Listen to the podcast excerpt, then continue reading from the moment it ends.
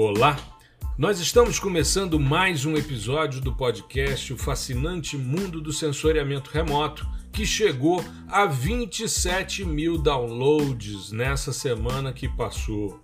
A gente não pode deixar de comemorar porque é extremamente importante. Estou aqui com meu companheiro, meu parceiro de bancada, Gustavo Ferreira, e estamos aqui É comemorando ah, o primeiro grande sucesso aqui do podcast com a sua presença, Gustavão.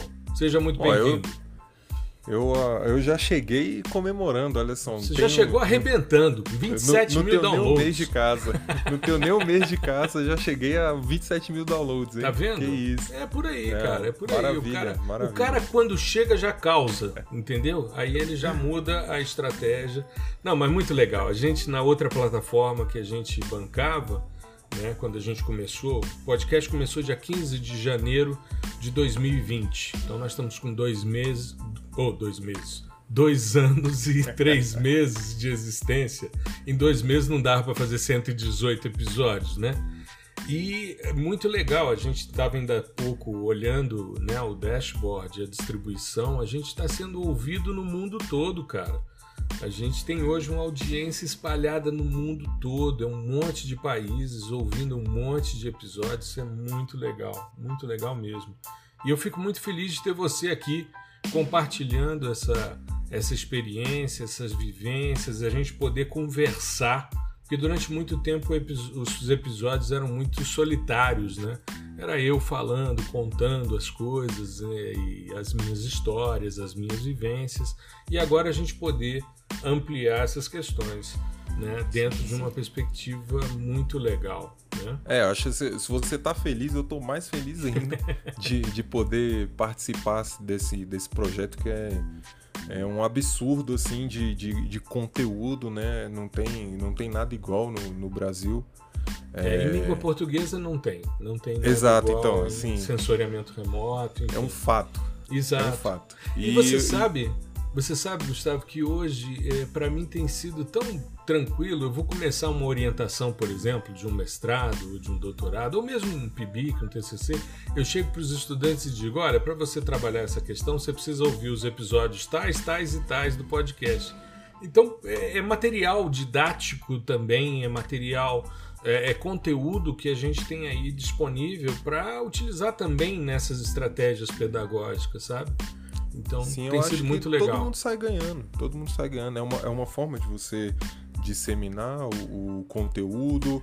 É, quem gosta tem acesso da, da, da forma, vamos dizer assim, mais comum hoje em dia, né? Que é a pessoa escutar o podcast e tal. Uhum. É, é uma forma que a maioria das pessoas vem adotando, né? Pra, ali, às vezes a pessoa tá fazendo outra atividade, mas tá escutando, tá é, é, tendo contato né, Uhum. com, com o que a gente está falando, que é, acho que é o objetivo, né? É entrar onde, por exemplo, a, a universidade não consegue ainda, Sim. né? Onde é, as pessoas não têm tempo para fazer um processo mais formal ali para aquisição do, do conteúdo e a gente tem essa possibilidade e esse número de downloads só vem afirmar isso que o trabalho está sendo bem feito. Exato, exato. Você sabe que a gente teve agora, há pouco tempo, a Universidade de Brasília criou um curso né, para docentes de elaboração de podcast. E eu entrei na primeira turma, né? Fui fazer e, e eles, o nosso trabalho era ouvir ah, um, um podcaster que trabalha na Secretaria de Educação aqui do Distrito Federal, que utiliza como estratégia pedagógica e o meu intuito foi justamente ver se eu estava conduzindo o processo como deveria, né? Então eu já tinha lido muito a respeito e tal, e fui ver, né? Aí vi que os softwares que eles usavam eram os mesmos que a gente usa para fazer as edições, para a questão do, do BG, né? Que é o background, toda essa, essa questão. Então estava tudo de acordo. E eu tinha que fazer um podcast a, a disciplina, o curso, tinha como obrigação a gente fazer um episódio de podcast e que seria avaliado pelos colegas, né? E aí eu fiz um, um outro podcast, criei um episódio, né, para numa outra linha, né, na parte de recursos hídricos e tal, e para essa atividade, porque eu não quis, claro, né, fazer um episódio do fascinante mundo do sensoriamento remoto e jogar como atividade, porque aí não seria correto, Sim. né? Se você está entrando num curso de formação, você entrar lá, não, esse daqui é o episódio 120 do meu podcast e tal. Os caras vão dizer, o que, que você está fazendo aqui, né? É. Então, eu meio que fiquei de fora ali e tal. Usei até uma estratégia que eu não uso aqui, de fazer uma trilha inicial, né, uma apresentação e tal. Enfim, foi um pouco diferente usando as estratégias que eles propuseram, mas foi muito legal. E é, recentemente me procuraram também da universidade para colocar o podcast como uma estratégia de extensão universitária. Eu venho pensando muito nisso, de cadastrar o podcast como uma atividade de extensão continuada. Porque toda semana a gente está aqui, né? E é, a gente tem que... essa oportunidade, né? É o caminho natural, né? Exato, exato. E a extensão é exatamente isso, né? É a gente sair dos muros da universidade e chegar à sociedade, levar o conhecimento da universidade para a sociedade. E é isso que a gente vem fazendo. Mas nós vamos falar sobre o que, Gustavo, hoje? Hoje é um tema assim. Hoje eu vou ficar um pouquinho na, na, na carteira, né? Hum. Eu vou ficar na carteira ali da sala de aula. Você vai ficar lá na frente porque é, é, é, um tema que eu curto muito e inclusive aprendi a curtir ainda mais, né? Aprendi a gostar ainda mais quando fiz a, a sua disciplina, que é sobre processamento de dados hiperespectrais. E hoje a gente vai falar sobre o, os novos sensores hiperespectrais, né, as novas plataformas que são focadas em imageamento hiperespectral né, de, de maneira orbital, com plataformas orbitais. Certo. Então são novos sistemas, novos sensores hiperespectrais orbitais, né? Isso. É basicamente dois, né? Que, hum. que é o, o Prisma italiano, uhum. que foi lançado há um tempo já, e o mais recente deles, né, é, que foi o NMAP, EN-MAP, né, Exato. da Agência Espacial Alemã. Isso, foi lançado agora dia 1 de abril, e não é mentira, né? No é, mesmo é. dia, no mesmo dia em que a gente teve o lançamento do CubeSat, né, o Alpha Crux, que é um projeto da Universidade de Brasília, a qual nós uhum. dois estamos vinculados, e, enfim, é, é motivo de muito orgulho para a gente. Sim, sim. É, infelizmente não foi tão divulgado assim, né? Ah, mas hoje mas... saiu, hoje saiu. Eu, ah, eu fiz uma provocação, eu fiz um story, marquei o site, da, o perfil da universidade, né? Tipo, chamando a atenção. Ei, nós temos agora um satélite feito na, no âmbito da universidade que está em órbita a 500 quilômetros de altitude, né? E foi colocado pela SpaceX, então precisa se divulgar. Aí os caras fizeram hoje um post e tal, muito legal. Né? Hoje, dia 6, quando a gente está gravando, a gente normalmente grava é, nas quartas-feiras à noite, né? Sai, vai ao ar na segunda, mas por isso que a postagem é de hoje, dia 6 de abril. Exato. Maravilha. E assim, entrando no, no, na questão do hiperespectral, uhum. minha, minha percepção, né, principalmente de, é, quando eu entrei na disciplina, uhum. era que na parte do hiperespectral, as pessoas, de modo geral, que trabalham com gel, elas tinham um certo desconhecimento. Uhum. Né? É, tinha gente que nem sabia que existia, achava que parava ali nas seis, sete bandas do Landsat, né? E eu queria que, que você falasse um pouco sobre a sua percepção como, como professor, né? Uhum. Desse tipo de, de, de comportamento entre nós, profissionais da, das geotecnologias, junto ao, ao hiperespectral, né? Certo. Por que, que não é tão difundido assim a, a, essa, essa parte que é tão importante para gente que trabalha com sensoramento remoto? Maravilha. Bom, primeiro eu queria só que as pessoas soubessem que eu conheci o professor Gustavo Ferreira, que na época era meu estudante, foi a primeira disciplina que ele pegou comigo, e nós tivemos a oportunidade de ter a primeira aula presencial, porque logo depois daquela aula, que foi numa quarta-feira, na primeira semana do semestre letivo de 2020, Aí nós tivemos a suspensão do calendário decorrente da pandemia. E a partir de então, o Gustavo passou a ter aula comigo virtual e a gente se organizou, enfim, ficamos de março até agosto sem aula. Quando retomamos, né, fomos estreitando as nossas relações de amizade, porque é, eu percebia no Gustavo ah, uma habilidade muito grande para resolver as questões usando programação e grandes sacadas, grandes sacadas que ele trazia em sala. Então eu não podia deixar de comentar isso com a nossa audiência, Gustavo, porque eu acho que é um mérito seu e que a gente e isso embasa o porquê que você hoje divide a bancada comigo e porquê que eu te alcei a condição de professor, porque você realmente teve né, essa diferenciação em relação aos seus colegas, enfim, não, não desprezando seus colegas, muito pelo contrário, mas você é, costumo dizer, é ponto fora de reta.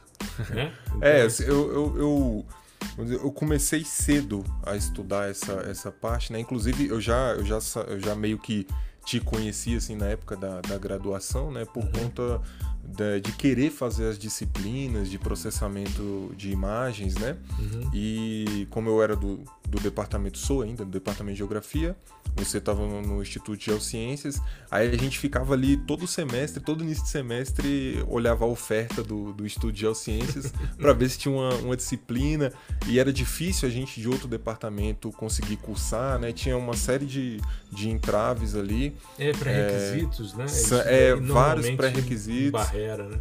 Exato. E, no, e o, os pré-requisitos eram disciplinas para é, vamos dizer assim, que a maioria das pessoas do, do, das geociências pegavam, então as vagas eram é, assim bem disputadas. Uhum. E acabou que eu entrei, né, fiz várias disciplinas no, no geociências, mas não consegui pegar uma disciplina com você, mas no, no na pós-graduação até que enfim eu consegui. Aí foram e... quatro, né? É, Seguidas aí tô... também. A gente está né? até hoje, é. todo, todo, todo, semestre eu, eu, pego uma. Não, mas com certeza, e é sempre uma alegria, é sempre um prazer. Mas vamos falar então dos hiperespectrais. Bom, por que, que a gente é, tem muitas vezes essa postura em relação aos dados hiperespectrais?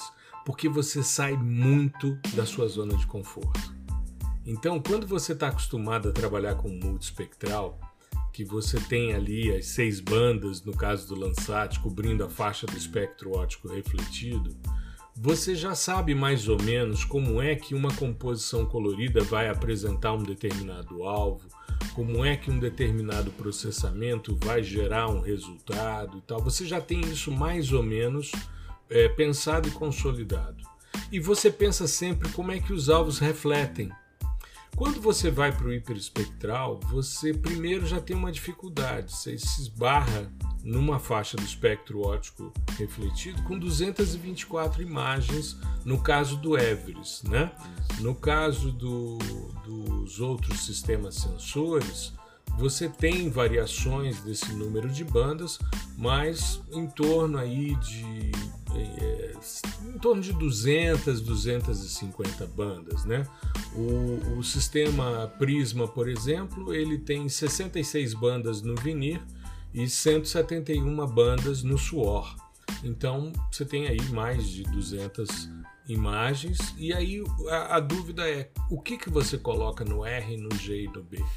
Essa é a primeira dúvida. É, né? Essa é a pergunta de um milhão de dólares para quem está trabalhando com hiperespectral a primeira vez, porque hoje os softwares eles já têm de certa forma uma tendência de fazer uma composição de cor real colocando determinadas bandas é, em determinados canais. No caso do, do Everest, por exemplo, é banda 29, banda. Não, é banda 30, banda 29, banda 10, um negócio assim, em 224. Então você começa a pensar comprimento de onda. Você começa a ter uma noção de comprimento de onda, de largura, meia altura, resolução espacial. É importante porque esses sistemas normalmente são orbitais, né? então você tem misturas espectrais e você começa a ter dificuldade de pensar quais são as bandas que você vai colocar ali. Né? Então isso já começa a criar em você uma certa uh, uma desconforto, um desconforto. Né? É. é, te tira da sua zona de conforto de forma muito significativa. E qual é o grande problema?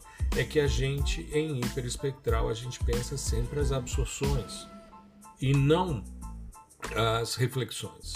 Então me lembro quando a gente começou a trabalhar com dados de sistemas sensores que tinham é, bandas como por exemplo na faixa do amarelo, é, como por exemplo agora essa nova constelação Planet, né, o Super, Super Dove. Dove. É, o Super Dove ele tem lá uma banda nova verde, uma banda no amarelo. Aí as pessoas ficam, ah, tudo bem, então eu vou aumentar né, o número de bandas e vou com isso melhorar as questões. Mas se você pensa, por exemplo, um solo que é amarelo, ele está absorvendo no azul. Então, se você tem uma banda no azul, você pega a absorção dele. Um solo que reflete no vermelho absorve no verde. Então, o Landsat resolveria. O fato de você ter uma banda no amarelo, às vezes melhora visualmente a questão, mas sob o ponto de vista de feição espectral, sob o ponto de vista de é, intensidade de absorção, né? feição espectral ou banda de absorção é a mesma coisa. É, não muda muito. Né? Quando a gente pensa no Nmap, por exemplo, são no vinir 96 bandas e o suor são 136 bandas. Então a gente está sempre esbarrando aí com 200 bandas para cobrir uma mesma faixa que o Landsat cobre em seis bandas. Então é, é a mudança assim, é muito brusca, sabe? É, essa o, o, pensar o espectro, né? Uhum. É, pensar de forma espectral, dentro da, da, da, resolução espectral, ela vem, vem muito de encontro à parte física mesmo, né? Do, do eletromagnetismo. Quando Exato. você vê, por exemplo, o pessoal da astronomia que vai identificar elementos ali nos corpos celestes, uhum. eles identificam os elementos pela absorção e Exato. não pela reflexão. Eles Exato. olham o espectro ali, opa, nessa faixa aqui tá, tá faltando, tá, é, tá absorvendo tudo. Uhum. Então e, eles pegam ali todas aquelas regiões e caracterizam, opa, se ele tá absorvendo nessa faixa, naquela outra, mais naquela outra, ali tem algum elemento X ou Y. Exato. E é, e é muito é, esse essa forma que a gente tem, essa abordagem que a gente tem dentro do hiperespectral é igualzinha a que o pessoal da, da astronomia tem. E isso uhum. para mim é muito bacana porque vai muito de encontro ao conceito físico da coisa, né? Da interação da radiação eletromagnética com o alvo. Uhum. É, e aí você vê o seguinte, porque essas absorções elas são fenômenos, é, eventos quânticos. Elas ocorrem sempre no mesmo comprimento de onda, as feições elas têm sempre o mesmo formato, então as simetrias e dissimetrias são sempre levadas em consideração.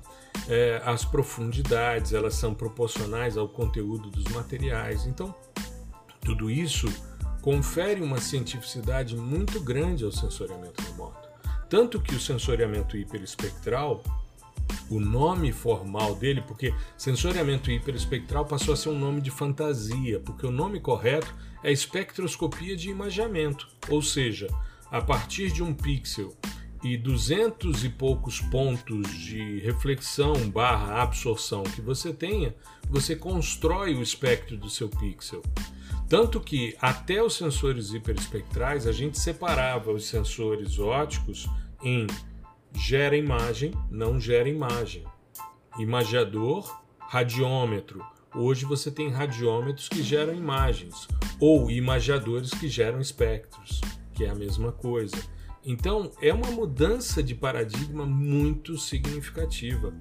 Eu me lembro, Gustavo, e não tenho nenhum problema com relação a isso. Eu reamostrei os meus dados, os primeiros que eu trabalhei na minha tese de doutorado, isso 1997, é, quando eu comecei a trabalhar com esses dados, é, eu fiz uma reamostragem dos meus dados para o Landsat, porque se a minha composição ficasse, se eu ficasse em dúvida, eu tinha um dado simulado multispectral para poder gerar essa informação, sabe? E aí eu ficava dentro de uma perspectiva mais confortável, porque foi uma ruptura muito grande, muito grande. A gente ficou uh, eu diria aí algum tempo, um bom tempo, observando os dados, entendendo os dados, até porque tudo que a gente conhecia de processamento de imagens não se aplicava.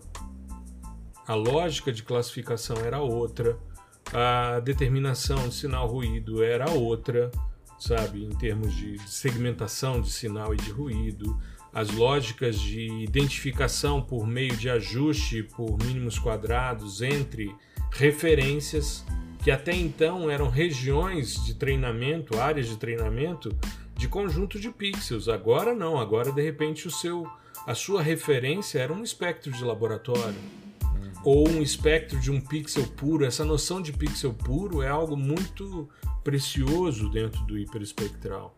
E a gente tem aí é, uma tendência, porque é aquela história, né? A gente sai, a mudança de paradigma que a gente tem com o hiperespectral é o seguinte: você sai de uma lógica em que você sabe que é solo, vegetação e água para dizer esse solo tem tais e tais minerais, tem tanto de cada um deles, eles se relacionam assim, a vegetação funciona dessa maneira, a fotossíntese gerada está sendo dessa forma, o conteúdo de água no interior das células é de tanto, varia dessa maneira.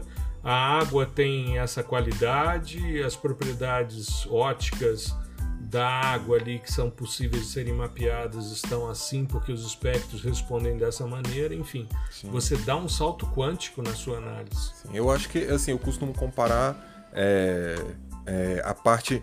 Ele abre um leque de, de maiores possibilidades, assim como se você pegar um dado de, de resolução espacial uhum. mais aprimorada, você consegue ver mais detalhes é, em termos de forma, né, de estrutura das suas feições. Exato. Você vai ver aquela, você vai ver aquela vegetação, aquela mata de galeria bem é, rugosa, assim, né, uhum. cheio de, de carocinhos ali que são a, as árvores e tal, coisa que você não consegue ver com a, com a resolução mais grosseira. Uhum. Então você abre um leque de possibilidades para determinar é, o, o quão rugoso é aquilo, por exemplo, né? A, a, distribuição, conseguir contar os indivíduos, né? Uhum. E assim, com, com, quando você melhora a sua resolução espectral, você abre um leque dentro da, do que constitui a sua, o, o seu alvo, né? Em termos de elementos, é, em termos mineralógicos, enfim. Eu acho isso muito bacana. E você tocou num ponto uhum. é, que eu já vou puxar um, um, um, outro gancho aqui, que é, por exemplo, da, da, da razão sinal-ruído. Então, uhum. eu queria que você é, explicasse para gente é, que, né, devido ao, ao movimento que a gente tem visto dos sensores hiperespectrais saírem do, do, do, contexto aerotransportado, né? Então você tem aerotransportado Everest que você usou na tese, tem Exato. o HiMap, né? Que são uhum. esses são sensores hiperespectrais que são aerotransportados. E essa era a lógica, né? Uhum. Que era empregada aí é, desde do, do, do, dos primórdios, assim, por assim dizer, do, do imagiamento é, hiperespectral. E agora Sim. a gente está indo para uma lógica orbital. Então, uhum. que, é, é, claro que a gente tem alguns ganhos, né? Mas eu queria que você exemplificasse assim o que a gente tem de ganhos, né? De, de vantagens em, em ser orbital uhum. e o que a gente tem em desvantagens. Certo, certo. Bom, a relação sinal-ruído ela vai definir o quão é, interessante é o seu dado, né? É, quando a gente pensa num, numa relação sinal-ruído, né, é uma, uma divisão entre informação e não informação. E o Everest ele foi um, um, sistema, ele é um sistema sensor aerotransportado, né? É um, um sistema do, do JPL. Ele vem sendo melhorado. Hoje existe um Next Gen, né? Que tem o dobro de bandas porque você reduz a largura das bandas e, e é um sistema muito interessante. Já voou em plataformas é, é, mais estratosféricas, depois é, plataformas mais troposféricas, enfim. E o Everest sempre se caracterizou por uma relação sinal-ruído muito boa, ou seja, um valor elevado. Quando a gente pensa num, numa relação sinal-ruído, né, quanto maior é esse valor, maior tende a ser o sinal em, em detrimento de um ruído.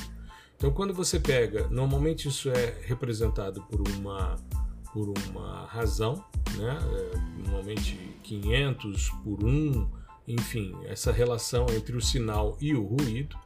E quanto maior esse número, melhor é o seu dado. Menos ruidoso é o seu espectro, mais é, relações é, são possíveis de serem detectadas, as feições espectrais são melhor possíveis, né, mais bem discretizadas, digamos assim, para a gente poder trabalhar.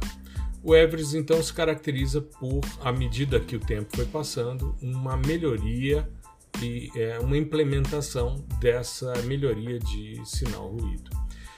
O, o, o Hyperion, que foi o primeiro hiperespectral orbital que a gente teve disponibilidade com dados gratuitos, o Hyperion tinha uma relação sinal-ruído baixa. Ele apresentava ruídos sistemáticos, ele tinha uns stripes nas cenas que eram comuns, inclusive eram, eram stripes verticais, já conhecidos, então existiam alguns filtros para tentar remover, mas só para você ter uma ideia do que eu estou falando, se você pegar um dado Hyperion, você fizer uma. que normalmente você faz a decomposição do que é sinal e do que é ruído usando, por exemplo, a rotação espectral. Né? Você pode pegar. Né? Isso, você pode pegar né, essas, essas transformações né, de eixos ortogonais como principais componentes, minimum noise fraction enfim. E aí você faz a separação, né, agrupando a variância dos seus dados, e quando você tende a ter uma estabilização no gráfico dos altos valores, né, ou seja, quando o alto valor de uma banda é igual a da anterior ou muito próxima disso, você tem uma estabilização e aí você marca no gráfico o que é sinal do que é ruído. Então você consegue discretizar isso. Para você ter uma ideia, o Everest, ele tem, o Everest são 224 bandas. O Hyperion são 242 bandas, mas são 190, 180 bandas radiometricamente calibradas. Porque o que, que acontece? Normalmente os sistemas hiperespectrais eles têm vários radiômetros. Né? O Everest, por exemplo, são quatro. E para fazer a ligação de um com o outro, muitas vezes você vê a mudança dos detetores. Então, teu espectro está vindo, de repente dá um salto, porque mudou o ganho ali de um detetor. Você sai, por exemplo, de um detetor de silício para um antimoneto de índio, e aí você tem mudanças de ganhos desses detetores. E aí você vê esses escalonamentos. No caso do Hyperion, eles tinham bandas não calibradas que faziam um laço então você tinha uh, a banda terminando, por exemplo, ela ia de 1 a 10, vamos, vamos pegar um valor hipotético, 1 a 10, e o outro radiômetro começava em 6. Aí o 6, o 7, o 8, o 9 e o 10 não eram calibrados, mas eles faziam um laço. Então você tinha que remover esses dados. Enfim, você tinha ali uns 180, 190 bandas né, é, radiometricamente calibradas, intervalos específicos. Quando você fazia uma transformação ortogonal, usando, por exemplo, o mínimo noise fraction, que são dois procedimentos de análise de componentes principais, você é, aproveitava as cinco primeiras componentes como sinal. O restante, 180 componentes, era só ruído. Então, de 5 a 10 componentes agrupavam a radiância dos dados, porque tinha muito ruído. Quando a gente pega os dados, por exemplo, do Prisma, né? vamos pegar os dados do Prisma que já estão disponíveis e a gente já vem trabalhando com eles já há algum tempo, eles já estão é, disponibilizados. Você só faz um registro no site da Agência Espacial é, Italiana, a ASI, né? e você passa a ter acesso a uma quantidade específica de, de dados. Né? Você tem ali dois radiômetros, um canal Venir né, e um canal Suor. Né? Você tem no Venir de 400 a 1100 nanômetros, ou seja, do azul até o NIR, né, com 66 bandas. O Suor é de 920 a 2505 nanômetros. Aliás, é uma outra questão. Quando a gente trabalha com hiperespectral, como são faixinhas muito estreitas, a gente trabalha mais com nanômetros do que com micrômetros, tá? Então a gente trabalha ali com uma faixa de superposição, porque vai um vai até 1100, o outro começa em 920.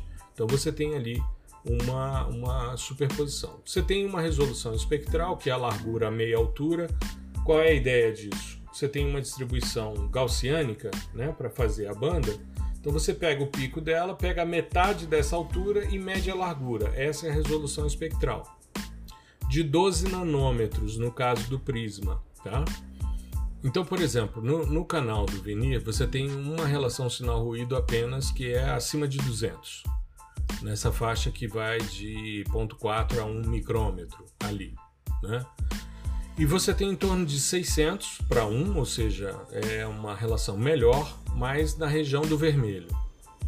Quando você vai para o suor, que é a faixa em que você vai encontrar os minerais de fração argila, que é uma faixa muito utilizada para mineralogia, essa estrutura varia, ou seja, de 1 a 1.7 você tem ali uma relação sinal-ruído da ordem de 200.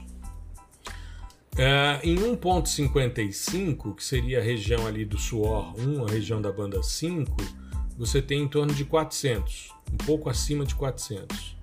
Aí quando você vai para a faixa de 1.95 até 2,35 micrômetros, que seria a região da banda 7, onde estão os principais minerais que nos interessam, isso é um pouquinho maior do que 100. Então você vê que é, a relação sinal-ruído no suor é muito pior do que o que a gente tem no venir. Tem um momento ali que é essa faixa do, do suor da região ali centrada em 1.5, que é normalmente a área de maior variância dentro desse espectro, que vai ter uma relação sinal-ruído maior, mas é tudo oscilando em torno de 200 a 400 enquanto que num aerotransportado isso fica muito maior, uma relação sinal-ruído muito maior. Então, normalmente os sistemas orbitais eles tendem a ter uma relação sinal-ruído pior. E quanto mais ruído você tem, mais você pode degradar as feições. Então entram alguns complicadores nesse processo, né? Nesse processo. Quando a gente pensa, por exemplo, no Nmap, a gente já tem no venir uma relação sinal-ruído de 500. Aí já é uma relação melhor na região ali do azul, que é uma região mais ruidosa, final do azul, início do verde. No suor, a expectativa é que essa relação seja de 150. Então você vai ter aí uma, uma relação sinal-ruído melhor no visível, pior no suor, e isso é uma tendência em cada um desses sistemas orbitais. Mas isso não invalida o dado, só que você tem é, que de repente filtrar os seus dados, tentar minimizar esses efeitos para, é, de certa forma, verificar o que é feição e o que te interessa. Porque o ruído vai gerar uma rugosidade no seu espectro que parece feição espectral, mas não é. Aí cabe também ao processador, ao cara que está manipulando os dados, ter noção das faixas do espectro, das feições, como é que elas são, como é que elas aparecem, em que qual é o ponto de mínima, né, reflectância ou o ponto de absorção que você tenha da feição para você saber separar o joio do trigo nessa questão.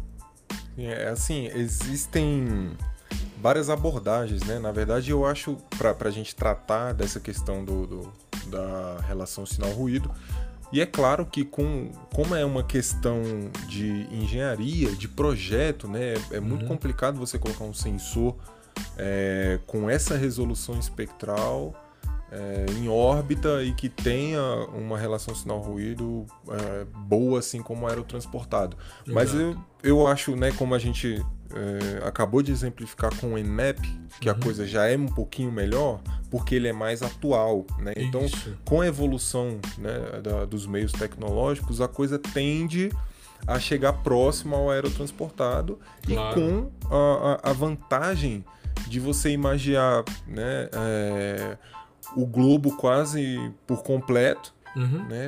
Durante ali um, uma periodicidade é, demarcada, né? Então, não sei, a cada 15 dias, a cada 30 dias, mas você tem isso, você não precisa né, é, contratar um, um, serviço de, de avião aí para voar uma área específica que você quer, num, numa data específica. Você simplesmente espera o cara passar, uhum. né? Ele, ele vai passar ali sempre. Então você, eu acho que os ganhos, né, superam as vantagens, superam as desvantagens e a tendência é que uh, as desvantagens sejam cada vez menores por conta da evolução tecnológica. Eu acho que isso é muito interessante. E eu já, eu já encaixo hum. é, a parte de tratamento, né? não de tratamento, assim, de algoritmos que são um pouquinho diferentes em uhum. termos de abordagem quando a gente pensa em multispectral, por exemplo. Né? Então, como você falou, a gente trabalha é, muito com a parte de profundidade, né? de, de absorção. É. Né? E onde que o, o, os algoritmos, tanto de classificação, de separação de alvos, atuam é, nessa, nessa seara aí da, da boa resolução espectral, né? Então, se você tiver algum exemplo e tal, uhum. eu, eu, já, eu já sei aqui o que, que vai rolar, mas é, eu, eu, sempre gosto muito dessa parte que o tratamento, né, dessa da resolução espectral é, ele fica diferente e é muito interessante você saber como você separa as coisas, né? Então, é, primeira coisa que a gente precisa pensar, você não vai trabalhar com o, o espectro todo isso aí é, é, é, muito tranquilo com relação a isso. Então, quando eu vejo, ah, tem faixas específicas que são calibradas, tem outras que não, às vezes não é um espectro contíguo, né? ou seja, uma sequência de todo o espectro sendo coberto e tal. Isso não me preocupa, por quê? Porque normalmente a gente trabalha em torno da feição espectral que nos interessa. Então, quando você vai. Isso já é uma, uma forma de pensar diferente. Né? você primeiro precisa saber o que, que você quer identificar, é, como é que são as feições e em que lugar elas se encontram para que você possa trabalhar. Né? É, tem minerais, por exemplo, que não têm feições espectrais ocorrendo na faixa do espectro óptico refletido, é só no emitido. Então você precisa ter a noção disso e trabalhar com dados termais. Né? Existem multispectrais termais que permitem esse tipo de coisa quando você não tem ali o seu, o seu dado na faixa que te interessa. Mas se você está investigando algo que está dentro do, da faixa do espectro óptico refletido, que é contemplada por esses sistemas sensores, né? até porque, como você bem salientou, o fato de você ter aí uma melhoria tecnológica, esses dados hoje são da faixa de 12 bits, 14 bits, então você tem uma melhoria em termos de elaboração e que surge justamente dos testes feitos com os multispectrais e com os hiperespectrais aerotransportados. Eles subsidiam toda essa análise. Né? Existe um projeto, já falei num episódio aqui sobre tendências, existe um projeto que é justamente pegar o Everest e o Aster e juntar num sistema só a, por causa da vivência com o aerotransportado a, o Everest serviu para a gente simular o MODES durante a missão Scarby aqui no Brasil. Então, muitas vezes antes de você colocar um multispectral em órbita, você testa hoje com o hiperespectral. Esse é um dos primeiros aspectos de, de trabalho de processamento com os dados que é, muda muito a forma da gente pensar. Dados hiperespectrais permitem a simulação de dados multi e hiperespectrais. Então, muitas vezes você não tem um sensor, mas você simula. Eu fiz trabalhos com o Aster dois anos antes dele ser colocado em órbita. Por quê? Porque eu tinha as funções de resposta espectral dos detetores de cada uma das suas bandas e a gente simulava o sistema sensor usando o Everest, usando o hiperespectral. Então, isso é uma vantagem. Né? Em termos de, de processamento, a coisa muda totalmente, sabe, Gustavo? Porque o pensar hiperespectralmente, você primeiro vai focar ali na sua feição. E para mim, o algoritmo que melhor representa essa questão chama-se Spectral Feature Fitting. É um, um, algoritmo proposto pelo Joe Boardman e pelo Fred Cruz, que são dois geólogos que trabalharam muito no desenvolvimento de processamento de dados hiperespectrais e que são os autores do software Envy. Né? Eles eram professores em Boulder, no Colorado, e criaram com mais um cara a Beta Solution, fizeram o Envy, inicialmente dentro da universidade, depois foram para a iniciativa privada. E o Envy se destacou durante muito tempo como sendo o único e, por ser o único, o melhor software de processamento de dados hiperespectrais. O Spectral Feature Fitting ele faz, como o próprio nome já diz, né, um ajuste de feição espectral. Ele se preocupa com a, a verificação a partir de um end member, né, que seria uma referência. É, esse end member ele pode ser um espectro de laboratório, ele pode ser um espectro de campo, ele pode ser um espectro da própria imagem, um pixel puro de uma área que tenha uma abundância daquilo que você quer investigar. E aí, como referência, ele vai investigar todos os pixels da sua imagem e ele vai gerar dois resultados. O primeiro é uma imagem que a gente chama de, de uh, scale. Essa imagem scale, ela é a profundidade da feição espectral. Então, ela já entra dentro de uma premissa que é muito importante no hiperespectral que a profundidade é proporcional ao conteúdo do material que você está investigando. E ela tem um RMS que é o, o quão diferente é o ajuste do teu pixel em relação à referência, ao end member, que é um ajuste por mínimos quadrados. E qual é a ideia? É que você tenha a, o RMS, que é o, o erro médio quadrático desse ajuste, e você tenha também a profundidade da feição. E normalmente quando você faz a profundidade, o scale dividido pelo RMS, você tem a probabilidade de o pixel conter o end member. Então é algo bastante interessante, mas você trabalha numa faixinha, você não vai pegar tudo. Porque se você quer investigar um mineral de fração argila que ocorre numa determinada faixa lá do suor, por que, que você vai pegar o seu espectro saindo do azul até lá, sendo que você vai ter um monte de interferências.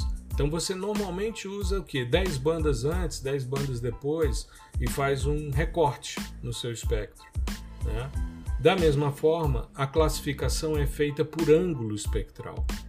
Então, a filosofia de se processar dados é você transformar o seu endmember num vetor n-dimensional, no qual n é o número de bandas que você tem no seu sistema sensor, e você vê o vetor pixel, né? ele também é convertido para um vetor e você vê a angulação entre a referência e o seu pixel. Quanto menor esse ângulo, maior é a probabilidade dele ser ou dele ter, conter, né, o end member. E aí você faz um, uma tolerância e você ajusta isso, né? Eu me lembro é, eu estava num, simpósio de hiperespectral em 98. É, estávamos eu e seu orientador no, no Jet Propulsion Lab e tinha acabado de sair um sistema chamado Spectral Analyst, um módulo que ele fazia a partir de uma biblioteca espectral a verificação das suas imagens e dizia qual era a probabilidade daqueles pixels serem tais e tais e tais end members. Eu fui tomar um café no coffee break, né, depois que eu fiz a apresentação, e para mim foi extremamente traumático, já comentei isso, mas retorno essa questão. Eu fui fazer uma apresentação e eu citava quatro caras. Os quatro estavam sentados na primeira fila. Responsa, hein? É, e aí quando eu citei a mineralogia que eu estava investigando, os quatro abriram seus notebooks para entender o que eu estava falando e aquela saia justa. Né? Quando terminou, um deles, estavam os dois do, do USGS, o Roger Clark e o Greg Swayze, que são os caras do Tetracorder, né, que é um classificador do, do laboratório de espectroscopia do USGS, em Boulder. E estava o Joe Boardman e o Fred Cruz, os dois caras do ENVI. E eu citava os quatro. Quando terminou, eu já tinha saído do estágio catatônico que eu fiquei, né? Numa outra língua, num outro país, com uma coisa que me tirava totalmente da minha zona de conforto e citando pessoas que estavam ali na minha frente, que eu não tinha sido apresentado a elas, né? Mas enfim. Aí fui tomar um café, né, para ver se eu precisava, na verdade era de um uísque, né, mas não tinha, então fui tomar é. um café. fui tomar um café. E quando estou tomando meu café, o, o Fred Cruz chegou perto de mim e disse: pô, parabéns pelo seu trabalho e tal, muito legal. É raro a gente ver um trabalho aqui de zona tropical, normalmente é pessoal mais da zona temperada. Eu falei, claro, né? Em função da aquisição dos dados. Ele disse: É, pois é, e o pessoal do Brasil agora que está vindo e tal, então que bom. Eu falei: É, legal. Aí ele disse: Bom, você conhece o, o Spectral Analyst? Eu falei: Conheço. O que, que você acha? Eu falei: É, eu acho um pouco complicado a gente partir de uma relação desses end members, porque a mineralogia é muito variada né, na zona intertropical. Você tem temperismo muito intenso, principalmente em temperismo químico. E ele diz: tá, e, e, você já testou aí alguns outros algoritmos nesse sentido? Eu falei: eu gosto muito do Spectral Feature Fitting. E ele me perguntou o que eu achava do Spectral Angle Mapper, que era um classificador angular que fazia, de certa forma, frente a essa linha do tricorder e depois do tetracorder, que era o grupo do USGS trabalhando num classificador. E eles vinham fazendo trabalhos de mapeamento com vários elementos. E com o, o Spectrum Angle Mapper você classificava um end member por vez. E aí ele virou para mim e disse: Mas uh, por que, que você não, não gosta do Spectrum Angle Mapper da forma como ele está implementado? Eu disse, porque você tem um problema aí. É, o meu ângulo de tolerância para caulinita, eu estava investigando caulinita gibsita, né? A relação dos dois me dá o grau de intemperismo dos latossolos. E aí eu falei com ele, olha, eu investigando a caulinita, eu vou ter um ângulo, uma tolerância aí de 10 miliradianos. Aí vai funcionar bonitinho. Mas quando eu vou para gibsita, esse ângulo aumenta para 25. Então, se eu coloco 10, eu não mapeio a gibsita. Se eu mantenho os 25, eu não mapeio o outro mineral, que o ângulo de tolerância é menor. Eu vou englobar todo mundo como sendo uma coisa só. Aí ele virou para mim e disse: "O que que você sugere?" Eu falei: "Eu sugiro que cada end member tenha a possibilidade de você colocar um ângulo." Aí ele olhou para mim e disse: "É, faz sentido." Eu falei: "Legal." Duas versões depois do Env estava isso implementado. Então, assim, aí eu saquei qual é a lógica dos caras. Eles participam dos eventos não porque eles precisam gerar documentos. Esses caras, sabe, quanto eles já ganharam com a empresa, com a venda de empresa, com a venda de software, esses caras já, não, já estão com burro na sombra, eles não precisam mais uhum. né, fazer nada ali. Mas todo o evento eles estão. Por quê? Porque eles vão para perceber no que, que eles podem melhorar o produto deles. É aprimorar, né? Exato. Isso é uma grande sacada. É, é diferente daquela ideia de, pô, ganhei dinheiro, vou parar de trabalhar. Não. Ganhei dinheiro e vou investir o dinheiro que ganhei para potencializar ainda mais, né? Então, como eles continuam tendo participação, devem ter participação nos lucros, é, faz todo sentido o cara participar de um evento para ver o que, que ele pode implementar, o que, que ele pode sugerir para melhorar. E, e, e, super legítimo isso. Eu me senti lisonjeado, apesar de não, né, não, não participar dos lucros, nem. É, né? nem não sobrou sair... uma pontinha pra Não, você. não saiu nem um Deus salve cachorro, como dizia minha avó, né? Enfim. Mas, pô, aí você saca qual é a dos caras, né? Porque quando o cara vê uma coisa interessante e ele percebe ali uma potencialidade, ele se aproxima. E você, normalmente, no, no, ambiente acadêmico, você não tem muito pudor de dizer o que você pensa. Até porque você não é concorrente do cara e é uma relação ali de ganha-ganha. Porque se ele implementa, você melhora o seu trabalho também. Então, é, é sempre uma relação muito, muito legal nesse sentido. Mas me chamou a atenção essa questão, porque eu já usava o Envy desde 96. Isso eu estou falando aí 1998. É, já tinha dois anos que eu já conheci o software dos caras e já era o, o líder de mercado em processamento digital de imagem naquela época, dois anos antes, né? Imagine dois anos depois com todo o esforço que os caras tinham, né? Depois eles foram vendidos para o grupo Kodak e aí foram entrando outros grupos e foram comprando, enfim. E, e, é uma grande potencialidade, é um grande negócio, né? E o cara vai porque ele vai implementar soluções interessantes. Então... E continuar ali também em contato né, com o estado da arte, aí, que a gente Exato. chama a fronteira do conhecimento. É. Né? Porque Eu senão, acho. Senão o cara é... para, né? Se o cara parar de trabalhar, sim, vai fazer o quê? Sim. Exato. Vai fazer o quê, né? Eu acho essa, essa questão do processamento, eu acho, eu acho que já ficou claro para o hum. pessoal que, embora tenhamos 120 bandas, 140, 240, 400 bandas. É, como é o caso não... do Next Gen, né? Isso, o Everest, o Everest 2, né? É. Então, é, não necessariamente você vai utilizar tudo aquilo é, para o seu trabalho, né? Não, não, não. Quando, quando a gente está, eu acho que já ficou claro que quando a gente está utilizando do, é, da, do, da imagem hiperespectral, Uhum.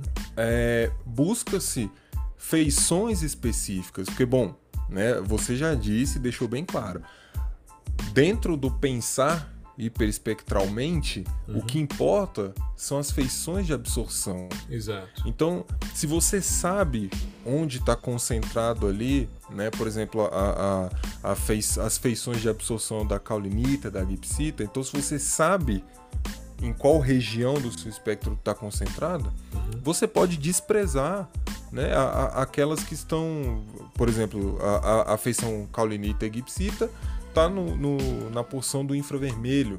Né? Isso, né? Então não Isso. tem, não tem por que você utilizar a, a parte do visível. Uhum. Né? Então não faz sentido. Mas e... se você for fazer, por exemplo, o cálculo de NDVI, você vai usar duas bandas, uma em 800 nanômetros e outras em 660. Sim. Mas são duas bandas do mesmo jeito. Então a filosofia, a, a questão é você saber exatamente onde é que está a banda. Então muitas vezes a gente faz o cálculo de, de derivada para a gente saber onde é que onde há mudança de, de de tendência ponto de inflexão para a gente perceber o ponto de inflexão. Então, é, dentro dessa perspectiva, é, muitas vezes você tem, por causa de bandas de 10 nanômetros, às vezes lá ele fala, ah, é 660, e quando você vai ver, não, não é 660, é, o ponto de inflexão está em 655, e aí você vai utilizar esse ponto. Então, esses ajustes são necessários. Mas um NDVI, você vai pegar 224 bandas, você vai usar duas para calcular. Uma no NIR, uma no RED, fazer a soma, fazer a subtração, dividir a subtração pela soma e pronto. E com isso você consegue. Eu desenvolvi um índice, por exemplo, para dados de radiância sem correção atmosférica, para medir a coluna de CO2 atmosférico, né? Uh, o conteúdo de CO2 atmosférico nessa coluna de ar, que são dois pontos no suor. São duas, a feição ela é bem, bem bonitinha, bem marcada. É, eu pego um ponto de máxima e diminuo dois pontos de mínima e depois eu normalizo os dados. Mas a ideia é você medir a profundidade da feição. E aí quando você compara com o sequestro de carbono que é feito ali na região do venir, aí você percebe que as coisas são altamente correlacionáveis. Isso é muito legal também, porque você começa a trabalhar dentro de uma perspectiva de dado de radiância, que é algo que a gente não está acostumado no mundo espectral. Uhum. Mesmo quando a gente trabalha com números digitais, que seria o fluxo radiante refletido, convertido em função da resolução radiométrica, a gente não conhece, a gente não está acostumado a ver espectros de radiância. E os espectros de radiância têm todas as informações, porque os dados estão da superfície para o sensor e não da fonte para a superfície. Exato. As então, feições de absorção são preservadas. Exato, exato. Então é, é uma outra maneira de pensar, sabe, Gustavo? A gente tem que meio que bugar a cabeça, é. né? E, sabe, jogar muita coisa fora e olhar e falar, tá. É como quando você começa a, traba a trabalhar, por exemplo, com os dados SAR. Uhum. A lógica é outra a noção de resolução é outra, enfim, você repensa as coisas, né? E, e, isso tem tudo a ver com aquele episódio que a gente fez sobre os diferentes pensares em sensoriamento remoto. Porque hoje o nível de especialização é tão grande que a gente tem essa, essa questão muito, muito bem segmentada. Mas eu já ouvi de pessoas me dizerem: ah, as pessoas não se interessam por hiperespectral.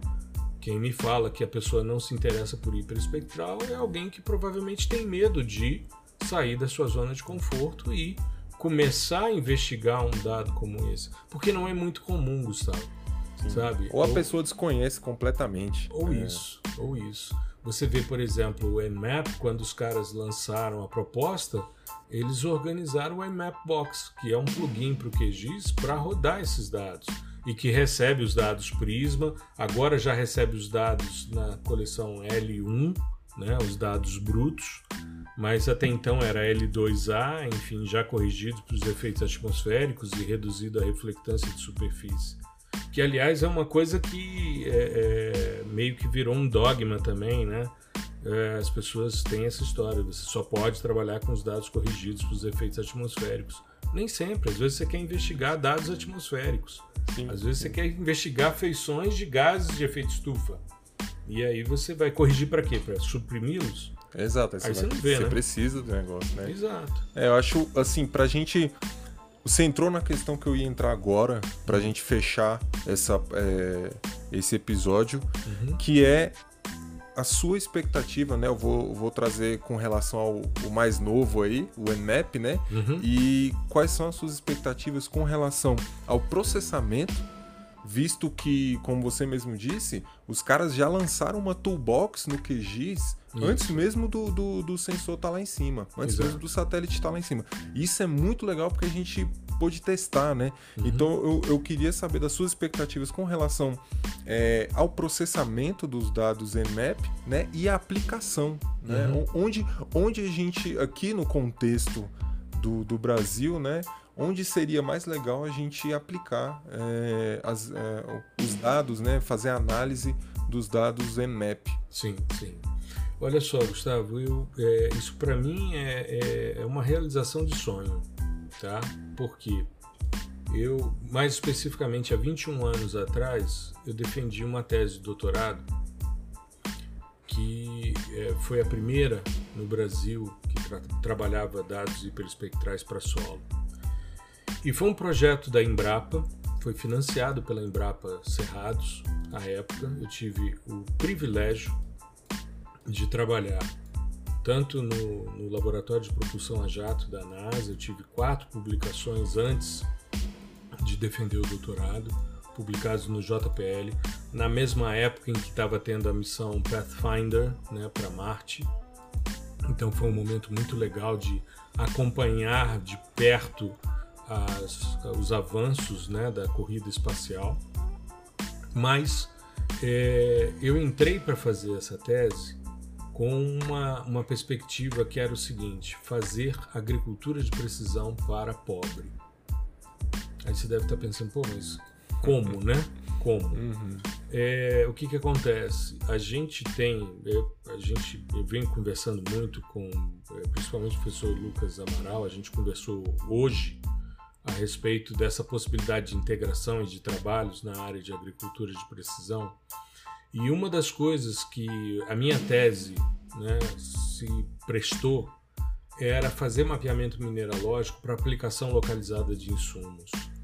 A gente muitas vezes, em função da mineralogia que a gente tem, a gente pode fazer uma aplicação localizada de insumos e com isso aumentar a produtividade do pequeno produtor é aquele cara que não tem condição nem bala na agulha para chamar um tratorzão cheio de sensores para fazer as medições. E a amostragem de solo é algo caro, é muito caro.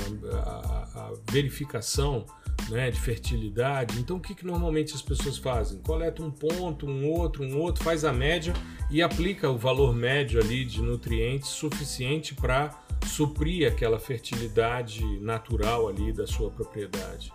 E muitas vezes você está colocando menos do que precisa numa área, então você não vai atingir aquela produtividade. E às vezes você está colocando tanto insumo que vai ser lixiviado, vai ser lavado e é dinheiro que está sendo é, que está escoando pelos seus dedos. Então eu sempre pensei é, no lado social da pesquisa, sabe, na, na possibilidade da gente ajudar as pessoas. Então, é, eu vejo com muito bons olhos. É claro que para a gente trabalhar com solo, a gente precisa ter solo exposto. E eu costumo dizer, porque eu fiz mestrado em solo na parte de modelagem matemática de erosão. E eu era um defensor de plantio direto, de deixar o resto da cultura para proteger o solo. Quando eu fui trabalhar com sensoriamento remoto hiperespectral para solos, a palha ela oblitera as informações, ela esconde. Então o plantio direto passou a ser um problema para a gente, né? Porque a radiação eletromagnética ela interage com 5 micrômetros de profundidade. Dentro de um contexto de latossolos, com uma coisa muito homogênea, você pode até inferir em profundidade, mas quando você tem as migrações de argila, de matéria orgânica, é, fica um pouco mais complexo. Mas você pode, e isso é uma, uma, filosofia que a escola francesa de solos, de pedologia, tem, que é o mapeamento da cobertura pedológica. E se você tem a mineralogia, você tem o teor de argila, você consegue fazer esse mapeamento de cobertura pedológica e você direciona tanto a sua amostragem. Então, se você tem dinheiro pouco para fazer poucas amostras, onde são os melhores lugares para serem amostrados? O mapeamento hiperespectral pode te permitir esse tipo de análise. Eu, quando fiz o primeiro levantamento de amostras na minha área, eu coletei três pontos na mesma classe, porque eu só me baseei na proximidade da estrada para coletar a amostra. Depois que eu processei os dados, rodei as classificações, criei os modelos, os índices espectrais para essas relações, eu com 1.200 metros, fazendo um espaçamento de 100 metros e de 0 a 20 e depois de 40 a 60, eu cobria toda a mineralogia de uma área que era toda formada por solos cauliníticos, mas você tinha nuances entre eles que o sensoriamento hiperespectral te permitia verificar. Então eu vejo hoje como sendo a possibilidade de você ampliar as atividades de extensão rural de o pessoal que trabalha, os agrônomos, né? Eu dou aula para o pessoal da agronomia e penso muito nesse agrônomo 4.0. A gente tem conversado muito com pessoas do setor também né, sobre demandas não só no monitoramento das plantas, não só na fenologia, né, nos ciclos fenológicos de crescimento das plantas, mas é, a gente pensar também no solo, sabe, numa coisa mais direcionada. Então, eu vejo isso com muita alegria. Você ter um Prisma, você ter um Nmap, né? E esses dados estarem disponíveis para que a gente possa processar com um toolbox extremamente poderoso como é o Nmap, para a gente poder fazer esse tipo de leitura, fazer esse tipo de análise e poder subsidiar o cara que vai chegar para o pequeno produtor e dizer: amigo, é o seguinte, sua área é assim. Então vamos colocar nessa área aqui, vamos colocar mais nutriente, aqui não precisa tanto, vamos direcionar melhor né, para o pequeno produtor, o cara que está fazendo isso para subsistência, sabe? O cara que está ali, que vai vender um excedente na feira, legal. Né? Então eu penso muito nisso, sabe? Não só o agronegócio é algo extremamente poderoso, pujante, tem muita tecnologia nesse sentido, mas eu penso sempre no pequeno produtor. E se a gente puder criar agrônomos né, e espalhar isso para os agrônomos para que eles possam se apropriar dessas questões, isso é muito legal.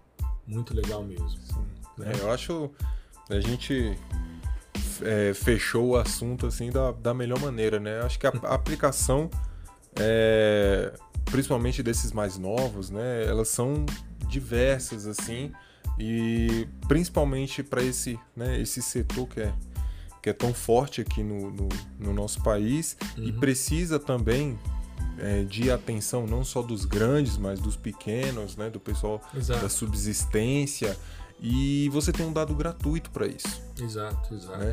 A, Com a um que... software livre e com de código aberto, Exatamente. Né? feito em Python, ligado a várias bibliotecas Python. Exatamente. E a gente poder fazer isso e, pô, sei lá, de repente a gente ajudar as pessoas, né? Tem tanta gente passando fome hoje.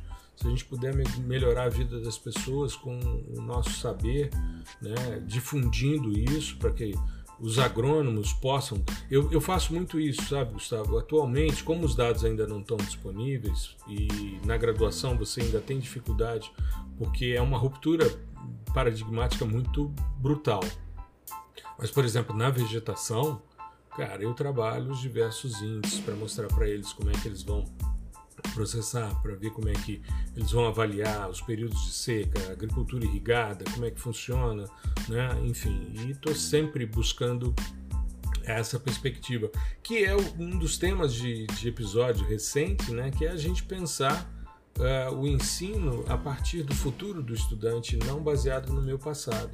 Mas, é claro, meu passado me subsidia para que eu possa né, sugerir inovações dentro dessa Sim. perspectiva. Então, e entender as tendências, né? É, exato. Conversar de igual para igual com as pessoas e trocar ideias né, para poder implementar essas questões. Isso é algo que é, tem muitos anos que eu sonho com isso, sabe? Das pessoas se apropriarem da espectroscopia de imageamento, do hiperespectral, e poderem tirar proveito disso e avançar nesse sentido.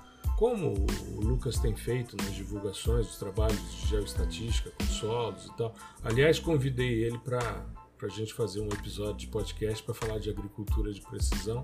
Em breve nós vamos ter aqui o professor Lucas Amaral da, da Unicamp para a gente conversar sobre essa temática que é tão importante, né? Sim, vai ser muito massa. Maravilha. Muito massa. Eu acho, bom, é, o, o, ficou bem claro, né, em termos de desde o conceito da uhum. coisa até a aplicação de que o sensoramento remoto hiperespectral, a espectroscopia de imageamento, uhum. é extremamente importante. Eu acho que é, não é um opcional para a pessoa que, embora a maioria das pessoas ache, não é opcional para o profissional que trabalha com geotecnologias. E aqui eu nem estou englobando, eu nem estou pegando só quem trabalha com sensoriamento remoto, né? De forma mais ampla, né? É, de, com todo mundo, eu uhum. acho que todo mundo de gel tem que saber espectroscopia de imageamento, porque como você disse, ela,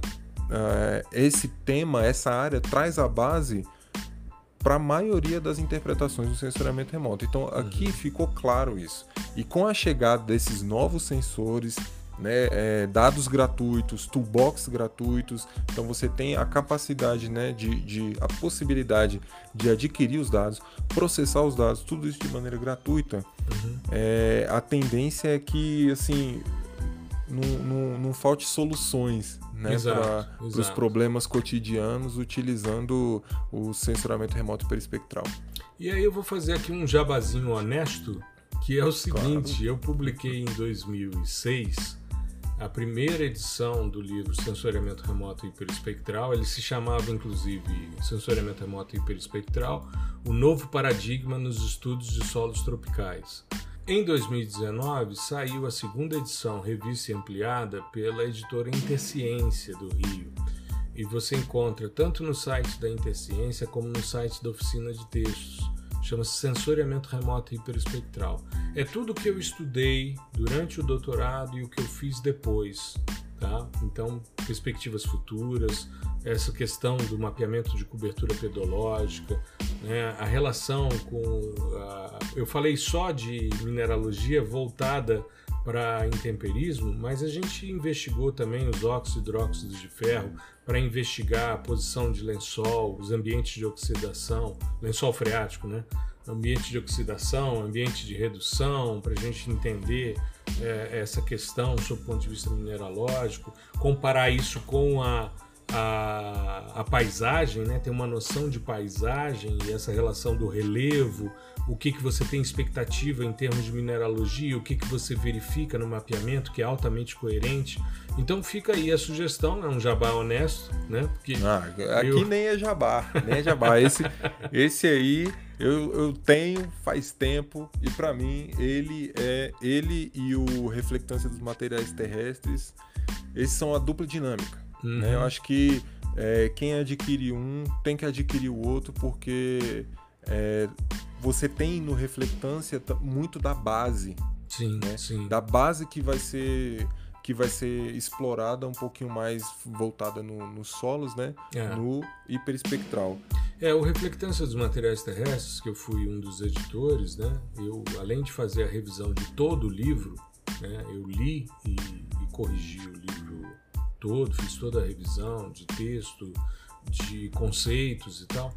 Eu escrevi a parte de solo juntamente com o Madeira Neto, que foi meu orientador, o Paulo Menezes foi meu co-orientador, e a, a professora Deorgia, ela fez parte desse grupo no capítulo de solos, porque ela é uma especialista em espectroscopia de solos é, de, de semiárido, em que o intemperismo físico é predominante. A gente tinha uma vivência com temperismo é, químico e ela trouxe essa vivência. Ela foi me orientando de doutorado, já concluiu o doutorado dela já tem bastante tempo. E eu tive a oportunidade também de contribuir no capítulo de vegetação, né, quando falei sobre índices de severidade de queimada e tal. Então, porque eu comecei na parte de recursos hídricos, depois eu fui para o solo e depois eu fui para a vegetação, mas a minha lógica de pesquisa sempre foi potencialidade de sistemas sensores. Aliás, um pequeno spoiler: em breve sai um curso específico sobre sistemas sensores que a gente está desenhando, organizando, já tem mais da metade dele pronto e em breve a gente vai divulgar aí para que as pessoas entendam a diferença dos diversos pensares dentro do sensoriamento remoto para escolher qual dado você vai utilizar, né? Sim, a gente, eu já, eu já vi e já tá assim, para mim é, é, top 1 dos, do, dos cursos na área, hein? Vai ser, vai ser assim de extremo sucesso porque ali é o conteúdo que é necessário. É, e a minha ideia é atingir a meninada, principalmente os alunos de graduação e tal, para eles Exato. entenderem e se apropriarem. Assim como no Reflectância dos Materiais Terrestres, a gente tem a noção de como funciona a reflectância em diversos alvos e sistemas como radar, séries temporais, enfim, a gente trabalhar os diferentes sistemas sensores, entender e tal. Então é uma revisita muito legal a sistemas fotográficos, multispectrais, hiperespectrais, termais, né, radar e laser scanner para a gente agrupar aí o que, que tem de mais recente, de mais disponível no mercado. Né? Beleza? Beleza. É isso, cara, me trouxe assim lembranças muito boas, muito reflexões muito legais de um dos momentos mais importantes da minha carreira e assim, eu, eu sou um entusiasta do sensoriamento hiperespectral e da espectroscopia, seja ela de reflectância, seja ela de imagiamento. Para mim é isso que separa o sensoriamento remoto ciência do sensoriamento remoto técnica. E a gente precisa se apropriar disso para despontar no mercado, né?